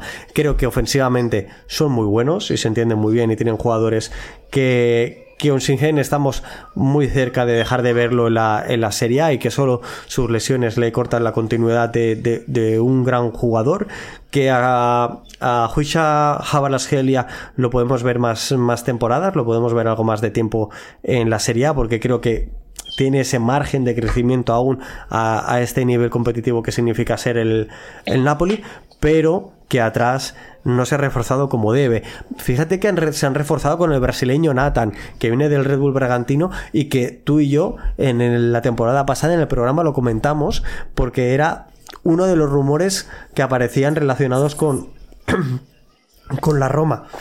Pero no, no, no está funcionando, no, no se ha podido cubrir esa baja de, de Kim de la forma que necesita este equipo. Sí, Santi, comentaba José Mourinho, o sea, respondía José Mourinho las preguntas eh, en la mesa de prensa sobre Napoli y decía, los problemas son los resultados, no los jugadores, son los mismos que el año pasado, pero sin King. Juegan eh, casi los mismos, eh, con el mismo 11 que el equipo que ganó el Scudetto. Las dificultades son, son, las que conocemos, pero cuando los enfrentamos el partido, el partido estuvo siempre cerrado. Eh, lo hicimos bien contra ellos sin conseguir los resultados que merecíamos. Esperemos que eh, conseguir esta vez eh, los resultados positivos. Cabra, Ochimen, Rapaori y Simeone son muy buenos. También había comentado antes que, por supuesto, que son campeones con mérito y ganaron claramente el año pasado. Perdieron un jugador que ficharon, pero ficharon muchos. Son el mismo equipo. Perdieron un muy buen entrenador, pero tienen ahora un entrenador con experiencia en el fútbol y en Nápoles. Eh, así que, dicho esto, está planteado el, resultado, el, enfrentamiento Santi. Yo creo que, que cuando vamos a analizar este Napoli hay que partir de algo. Yo creo que para mí el que dinamita sobre todo el Napoli campeón del Scudetto y del sueño de los napolitanos el propio Aurelio de Laurenti, que primero pierde, se van las dos figuras clave, una más que otra, eh, dentro del conjunto napolitano. Una es el director deportivo, que después de muchos años en el club se fue del conjunto napolitano hacia la Juventus, declarándose juventino de toda la vida y de que su papá era juventino. Una noticia que nunca había escuchado y era un. Y un Toli, ¿cuánto lleva la serie? 10, 15 años.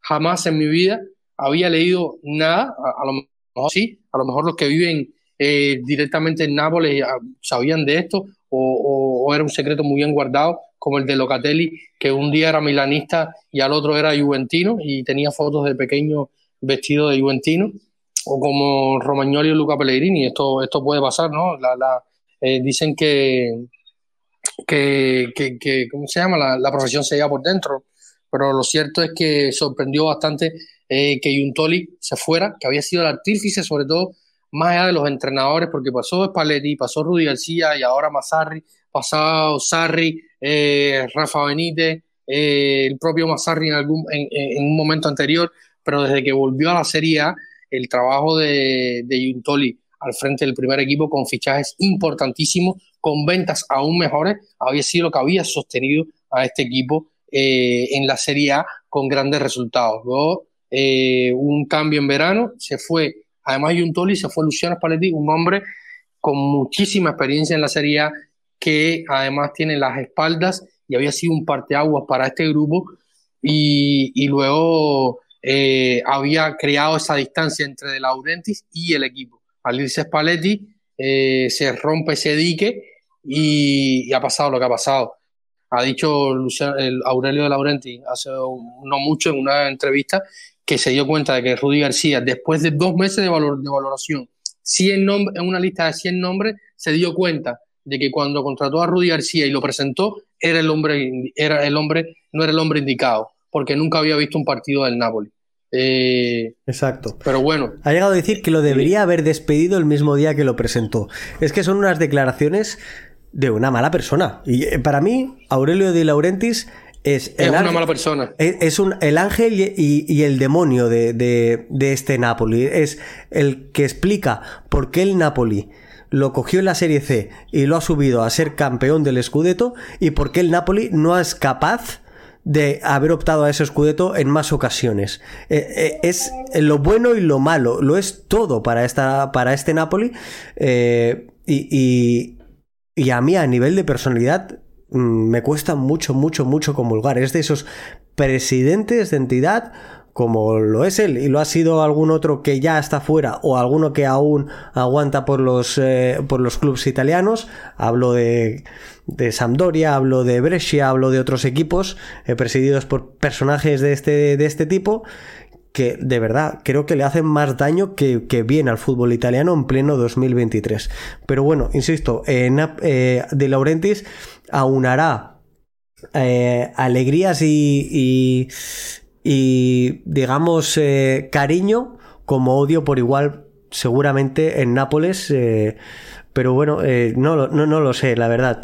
insisto, creo que, que, y tú lo has dicho, no, no quiero reincidir demasiado en ello, pero el trabajo de, de Spalletti fue sensacional sensacional. El de Quintoli también lo ha sido. Y, por ahí eh, tenemos a, un Napoli con, con, tres escudetos. Esta temporada ahora mismo van dos puntos por delante de nosotros, con lo cual una victoria nos haría superar a rivales directos en la tabla y nuevamente estar en posición europea. Así que, que, ojalá, ojalá lo podamos tener, lo podamos conseguir. Santi, estamos hablando de, un Napoli que viene de una eliminación, como comentábamos, comentábamos al, inicio o, antes en el programa, viene de una eliminación en Copa Italia a manos de un Frosinone que en su momento Alvaro de Laurenti también criticó y, lo, más, lo más cómico es que lo criticaba, eh, como tú lo decías, porque primero lo criticó porque ser un, equipo de una ciudad chica y segundo porque ¿qué hacía el Napoli? Eh, en Serie A, cuando en su momento el Napoli estuvo bastantes años en Serie B, se fue hasta, hasta el fondo del fútbol italiano, eh, nadie se acordaba del Napoli, él lo ascendió y, se sacó beneficio de, eso, de esos subsidios, por así decirlo, que da el fútbol cuando uno asciende y, que no se lo merecía. O sea, pasaste ese camino, te has olvidado y ahora quieres que el resto no llegue. Eh, y bueno, lo cierto es que, que el Frosinone los eliminó en, un gran partido del equipo de Eusebio Di Francesco y, que eh, sin duda puede afectar esto y además viene de una victoria muy sufrida ante un Cagliari y que se define por una genialidad absoluta y, tremenda de, una jugada que, ha, recorrido el mundo de, Víctor Oshimen, que leía algunos comentarios que decían que si se diera un Puskas o una asistencia, probablemente la de Oshimen en, el pase a, a, Cavilla para el gol contra el Cagliari podía ser eh, sin duda premiada, ¿no? Eh, sí. Sí, Pero no viene bien, no viene bien el, el, Napoli, sobre todo a nivel de esto, ¿no? De autoestima y, es como, como le, he bautizado yo el, programa con este, con este título, que es el derby de la credibilidad, ¿no? el Napoli busca credibilidad y la Roma busca credibilidad más allá de los puntos, porque en este momento eh, la tabla eh, eh, estaba ganando la Fiorentina, el Milan estaba jugando, eh, hay que ganar, el Monza por ahí también, la Lazio ha ganado en esta jornada, al inicio de esta jornada 17, al Empoli 2-0 en el Castellani de visita, está, solamente un punto de la Roma, la Roma tiene que jugar la próxima fecha contra la Juventus, hay que sumar puntos, pero hay que buscar credibilidad y después de los últimos resultados de ambos. Eh, el Napoli viene de, caer contra el Frosinone en un partido que empezó con una apatía bastante importante. De esos partidos que dices, el, equipo se, cree tan superior que en algún momento resolverá el partido y, deciden ir eh, con dos o tres marchas menos de las que deberían. Hay que decir también que, Macharri rotó muchísimo porque jugó Golini, que es el portero suplente de Meret, jugó Zanoli, jugó Ostigord, Nathan, Mario Rui, Cayus, que no juega de titular, eh, Diego Demme, otro igual, eh, Gianluca Gaetano, Jesper Lindstrom, que para mí es el fichaje importante de esta temporada, es el fichaje más caro del Napoli esta temporada, y es rotundamente suplente, no cuenta, ni contaba antes para Rudy García, ni cuenta ahora para Macharri, y esto es una sorpresa de esas negativas que de vez en cuando te puedes llevar, se la puede llevar cualquier club, pero es de lo que hablábamos antes, ¿no? De cómo te has reforzado tú siendo el campeón para volver a intentar ser campeón. Pues aquí hay algo que no ha cuadrado. Y, eh, y al jugador del Eintracht lo acompañaban Simeone y Raspadori. Estos dos bastante más habituales, pero no había mucho más. Eh, realmente era un once de de, un equipo B para afrontar un partido de, Copa. La primera, eh, la primera parte, como, te comento David, empezó más a verlas venir con, con el Frosinone dominando, eh, tanto juego como a nivel posicional. Luego esto lo revertió el, el, Napoli, que llegó incluso a marcar un gol que fue anulado por una mano previa en la jugada, en el inicio de la jugada de Lindstrom. Eh, y, a partir de aquí, las sensaciones con las que se fueron al descanso no fueron malas, porque estaba sobrevolando la, situación de, poder eh, ganar el partido, de haber podido anotar antes del descanso, pero en una segunda parte, en la que tuvo el balón, volvió a tener el balón, pero lo tuvo de forma intrascendente. Eh, para que eh, nos hagamos una idea, el Napoli chutó tres veces y cero de ellas a portería en ese segundo tiempo. El Frosinone, sin embargo, empezó a defender muy bien, ajustaba mucho los espacios y esto de la Roma lo ha hecho muy bien con Mourinho eh, tiempo atrás. Ajustaba muy bien esas vigilancias, las marcas, no se iba muy lejos por ellas, sabía que tenía que defender en su propio campo y que requería de un esfuerzo que es lo que le hemos pedido últimamente a la Roma y que no ha sabido hacer, ¿no? Eh, estar concentrado en los 90 minutos, algo que le pedimos durante o en el partido del Y que, el equipo no, no dio la cara en ese aspecto. Pues el Napoli en el segundo tiempo tuvo un 65% de posesión para, como digo, tirar cero veces a portería y el Frosinone 8 disparos, 8 disparos a portería. 4 goles en ese segundo tiempo. Los goles llegaron en el 65 y en el 70, en un lapso muy pequeño de tiempo.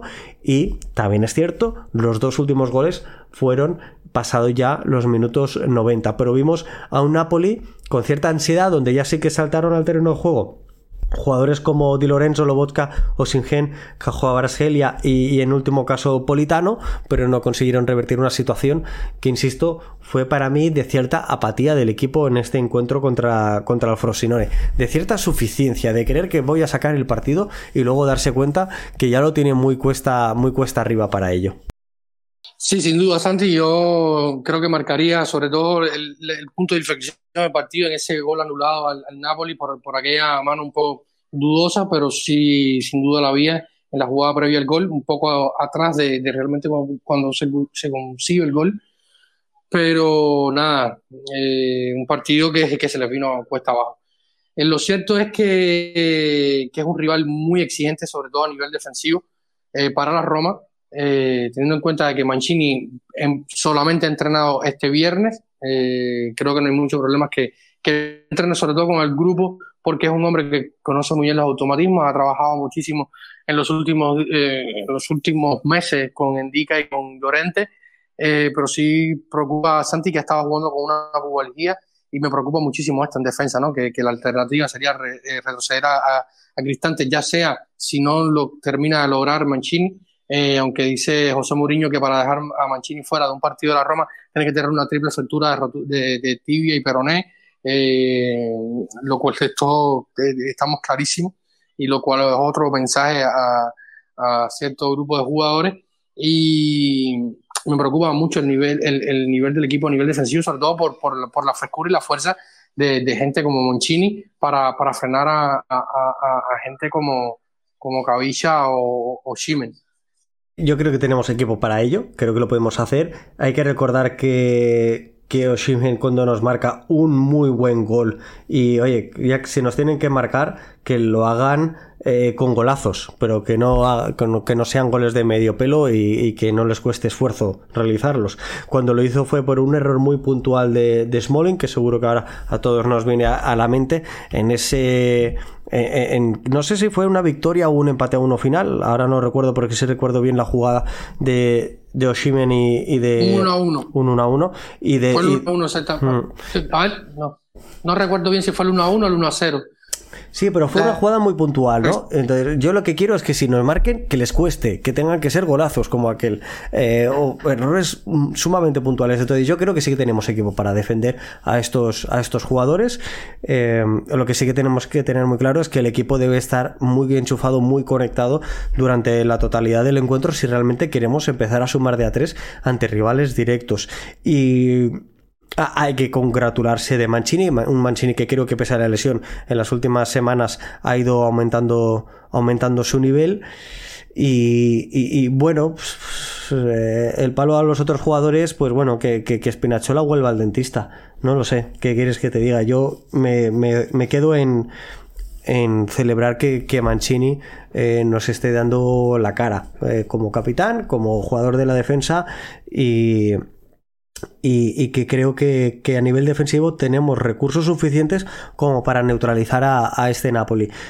no sé, es, si, si, preverme un poco la tónica habitual de, las últimas semanas en cuanto al estilo de juego, o esperarme una Roma un poquito más en la retaguardia, lanzando eh, transiciones rápidas que, creo que que, se nos pueden dar por los costados, porque tenemos jugadores para, para correrlas, pero, pero me genera bastantes más dudas viendo los últimos partidos de la Roma. Entiendo que la Roma va a querer tener un poquito más el balón. Se le puede hacer daño al Napoli en defensa, insisto. Creo que nosotros en defensa sí que somos ¿no? Eh, mejores que ellos, pero hay que tener en claro cómo juega este Napoli, que hay que quitar muchos espacios por dentro y que, que hay que saber defender a estos jugadores quitándoles esas transiciones, esas posibles transiciones que sí que nos pueden hacer mucho daño, tanto el georgiano como el nigeriano y el italiano. Valga eh, eh, la pena no, no olvidarse de Politano.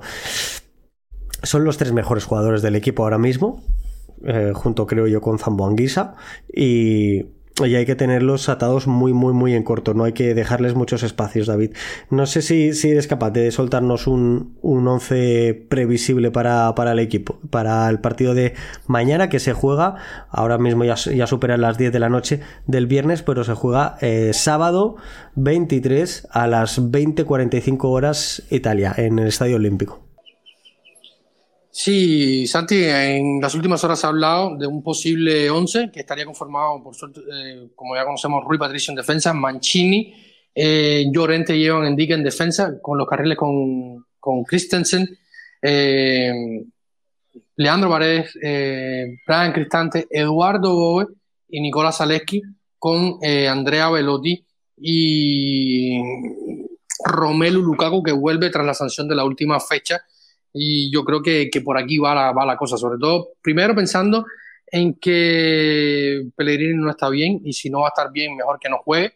Prefiero jugármela con Bobe. Ya habíamos, o sea, estaba por hacer algún comentario en Twitter porque he visto muchos eh, comentarios sobre Mourinho y tal. ¿Por qué Pellegrini sí? ¿Por qué Pellegrini no? ¿Por qué no poner a Bobe de inicio? ¿Qué más Renato Sánchez? Ya lo hemos hablado antes acá. Yo quería romper una lanza a favor de José Mourinho lo habíamos, sobre todo porque lo habíamos hablado acá, y lo había comentado Santi, que, que, en estas cosas siempre es muy bueno a la hora de verlo antes, y es la, eh, la situación, eh, creo que fue ese Roma Udinese en el Olímpico, que empieza jugando Eduardo Boe más cerca de, de, la gestación de la jugada, más arriba en ataque, y sinceramente no estuvo bien, lo, lo saca al, al, primer tiempo a José Mourinho, y luego eh, hace un pequeño ajuste allí en ataque y al final termina saliendo las la, la situaciones. Yo creo que parte de aquí. Luego, eh, las alternativas en una situación similar para jugar con un once más ofensivo son una, Asmun que viene no al 100% físicamente, eh, luego es el Tef, Estefan Alcharaui que no estuvo para nada bien contra el Boroña y la otra es Lorenzo Pellegrini.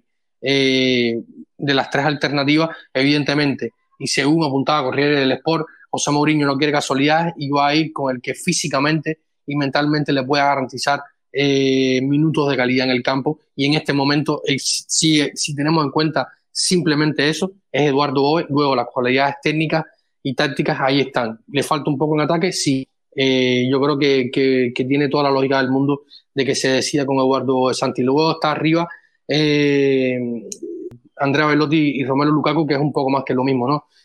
Prefiero tener 15, 20 minutos sano a Moon para que te pueda dar ciertas cosas que tenerlo en el campo 30, 40, 50, 60 minutos que insulsos y, y quizás que se te pueda caer una lesión. Y Andrea Velotti, como comentamos acá en el último episodio, sobre todo Santi, eh, lo hizo francamente bien en el partido contra el Boloña lo que no se le dio el gol. Acá el gol no va a recaer en él, o no toda la responsabilidad del gol no va a recaer con él eh, ante Napoli, va a tener a un Romero Lukaku al que puede trabajar para él y yo creo que, que sería muy bueno, sobre todo porque este, este, Napoli en defensa es frágil, falla mucho, eh, los errores que comete contra contra el Frosinone, sobre todo para mí pierde más el partido cuando entran los titulares que cuando estaban jugando los, los, suplentes que lo estaban haciendo, no lo estaban haciendo bien, pero no estaban perdiendo el partido. Eh, cuando Massarri mete los cambios de los cinco titulares, ahí es donde viene ya el problema, pero es un equipo que, hay que, que hacerle un cortocircuito en el medio y apretarle la defensa para intentar encontrar rápido la ventaja en casa y poder tirar de esto.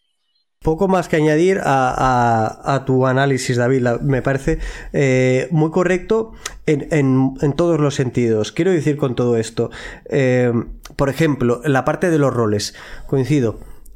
Velotti eh, y la gente puede ser que lo entiende porque tuvo cuatro ocasiones muy claras ante la Bolonia que podrían haber cambiado el significado del partido y, puedo comprender perfectamente que por ahí crispe a, la afición, pero. Pero es que hizo un muy buen partido sin balón. Y, también con balón, pero cara al gol no, tuvo su día. Y es cierto que eso penaliza y muchísimo a un delantero. Pero es que para el gol, y lo has dicho tú muy bien, muy acertadamente, tenemos a Lukaku. Y si lo que queremos es plantear un, un, partido en el que nosotros defendamos, que es lo que creo que debería hacer la Roma, defender bien, nuestro campo y no salir a la presión, por mucho que nos inciten a ello, no salir a la presión, esperarlos en nuestro campo, achicarles eh, los espacios y bascular perfectamente, tener muy trabajado y con muy buena comunicación los cambios de los cortes de los jugadores que vayan al pasillo interior, esos cortes de segunda línea, esos cortes incluso de un central o un lateral por dentro, como nos hizo el Bolonia. No nos puede pasar que un, un central o un lateral en conducción nos llegue a tres cuartos de campo, nos llegue a la frontal de nuestra área y nos genere un, problema de superioridad. Tampoco hace falta ir a buscarlos a su área si no tenemos la capacidad luego de seguirlos como se venció con el Sharawi o otros tantos, o Spenachola, ¿no? Por, por mencionar a otro jugador. En ese sentido creo que la Roma contra el Napoli, sabiendo de los peligros que tiene el Napoli, hay que trabajar muy bien defensivamente, con mucha comunicación y concentración en nuestro campo. Y, a partir de aquí, eh, salir. ¿Y cómo salir? Para mí, esencialmente con Salewski, si es el quien sale de, titular. Eh, y buscando, evidentemente, siempre encontrar a Lukaku dentro, dentro del área. Pero quiero decir con todo esto que pretendo un rol muchísimo más de trabajo de Velotti y más de finalizador de Lukaku, un rol de trabajo de Bobe. A Bobe no lo podemos tener incrustado en, el, en la última línea de ataque nuestro. Ahí no nos está aportando nada. Y para desgastar al equipo rival, para eso sí que lo podemos tener. Además, es un jugador que en la cerca del base de la jugada se está eh, mostrando ahora mucho más activo, muchísimo más acertado, tanto en el rango de pase como en el acierto del mismo. Y por lo tanto, creo que un centro del campo, Paredes, Cristante, Bobe nos puede dar la consistencia necesaria para afrontar al del Napoli. Hacerlo también con superioridad y trabajar perfectamente. El Napoli juega con su doble pivote, con ese, ese media punta que eh, Zelinski, el polaco, no está ni muchísimo menos al nivel de la temporada pasada. Otra de las claves del por qué el Napoli ahora eh, no está optando por, o no está luchando por el Scudetto. Y luego eh, tú mencionabas también a Linarí, a Azmun. Tanto Azmun como el Sarawi como Pellegrini en los últimos partidos los veo muchísimo mejor como revulsivos que como el discurso, como parte del discurso inicial del equipo. A todos, a la totalidad de ellos, la verdad. Eh, Azmun lo está haciendo con, acierto cuando está entrando y Pellegrini ya el run run ya, ya es insoportable, ya no es, eh, ya no es un sonido, ya no es una conversación agradable, es ruido y el ruido molesta. Y el capitán, tenemos un problema que yo lo mencionaba en el anterior programa, ya no sé si es deportivo o es mental, pero ahora mismo sí que considero que una, no está mereciendo deportivamente jugar y dos, incluso quizás psicológicamente nos eh, sea más conveniente protegerlo y por lo tanto que juegue Bobe. De hecho, en las últimas horas se ha comentado de que podría estar incluso evaluando salir. Eh, le ha llegado interés a sus eh, agentes desde Arabia. yo lo dudo poco, pero que, esté evaluando salir no no lo descarto. Eh, y más sobre todo si sale. ¿Tienes dudas sobre la calidad de Pellegrini? Es decir, ¿crees que, que no le da para ser jugador de la Roma? Eh, depende cómo lo veas y cuál sea el punto de comparación. Yo creo que, calidad tiene, le ha, faltado continuidad, un poco creérselo. Me gustó, hubo una época de, de, ese Lorenzo Pellegrini que dio el paso a frente en un momento caótico que fue la primera temporada de la gestión de... la, eh, final de Fonseca, primera de... de Mourinho fue muy muy buen nivel, tuvo dos lesiones que interrumpieron esos muy buenos momentos, tanto en la primera como incluso quizás en la segunda temporada de Mourinho, también empezó muy bien la temporada pasada, pero pronto cayó lesionado y ahí se rompió todo. Para mí es una cuestión de regularidad, es una cuestión eh, mental, es una cuestión de que el jugador se vea capacitado de jugar al nivel que necesita este equipo, porque el líder del equipo debe ser Lorenzo Pellegrini de la misma forma que cuando él no lo ha estado, lo ha sido Dybala. Pero para mí, incluso por encima de Dybala, debería ser Lorenzo Pellegrini el líder de este equipo, quien tire del carro en muchísimos aspectos. A partir de aquí, los jugadores que definan sean otros, pero el líder natural de este equipo para mí es Lorenzo Pellegrini. Y si mentalmente no está capacitado para ello, tenemos un problema, porque habrá que buscar otro. Y no creo que sean ni Lukaku ni Dybala. Yo, te, yo te digo incluso más, yo aquí eh, en algún momento pudo ser Lorenzo Pellegrini el líder de este equipo, hoy no lo es, está lejos de ser ese líder que fue a inicios de, o sea, en ese momento cuando le quitan la, titularidad de Incheco, en la toma, la remontada contra la Spezia, ese periodo final, la llegada de José Mourinho, José Mourinho rompe y lanza por él, se alza como un líder y como un caudillo en esa Roma, fue el conductor pero hoy está superado por gente como Mancini, está superado por gente como Cristante, está superado por gente como Pablo Dybala. No te digo Romero Lukaku porque sabemos que al 95-97% se va a ir a final de temporada, pero incluso pudiera poner a, poder decirte que, que, Lukaku está por delante y también eh, él sabe que está de paso y hay ciertas cosas de vestuario que no se va a involucrar, pero hoy tiene tres, al menos tres jugadores o cuatro que están por delante de él a nivel de liderazgo nivel de, de, convicción dentro del equipo, porque hoy Lorenzo es un jugador insulso.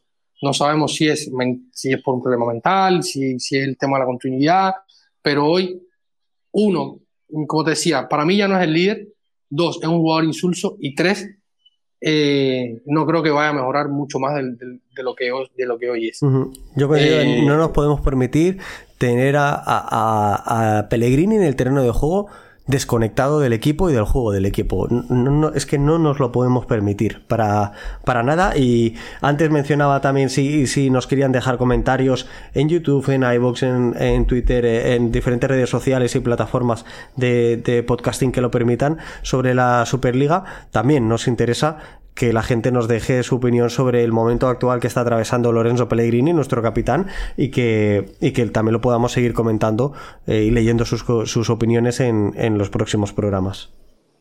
Así que ya está hecha la invitación. Recuerden que nos pueden encontrar en todas y cada una de las plataformas de podcasting. También estamos en nuestra web planetaroma.net donde pueden escuchar también nuestro podcast.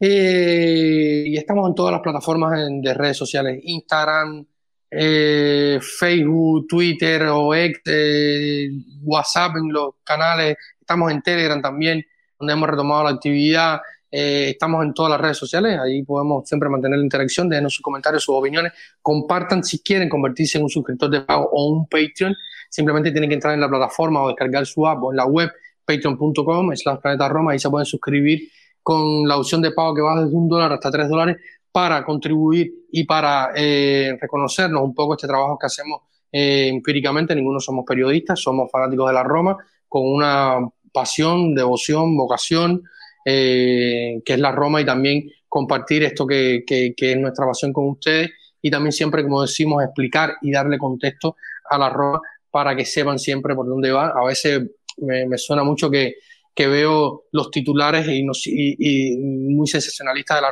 de, de, la, de la web relacionadas a la Roma y cuando realmente lees la noticia no tiene nada que ver con esto ni todo, ni no, no todo se resume en un tweet, así que los invito a que, que lean siempre nuestra web, que ahí van a encontrar todo detallado, al menos como sucede y como nos cuentan los medios más fiables que están cerca del club y que tienen base eh, en Roma, que son la mayoría, ¿no? Eh, como por ejemplo este último que lanza el rumor de, de Vincenzo Italiano, que es una agencia de prensa de ADN Crono, que de más, tiene más de 50, 60 años eh, haciendo noticias y está basada en Roma. Así que ya saben, la invitación está hecha. Santi, para despedir, ¿te tiras a la piscina con un resultado para este, para este Roma-Napoli de mañana?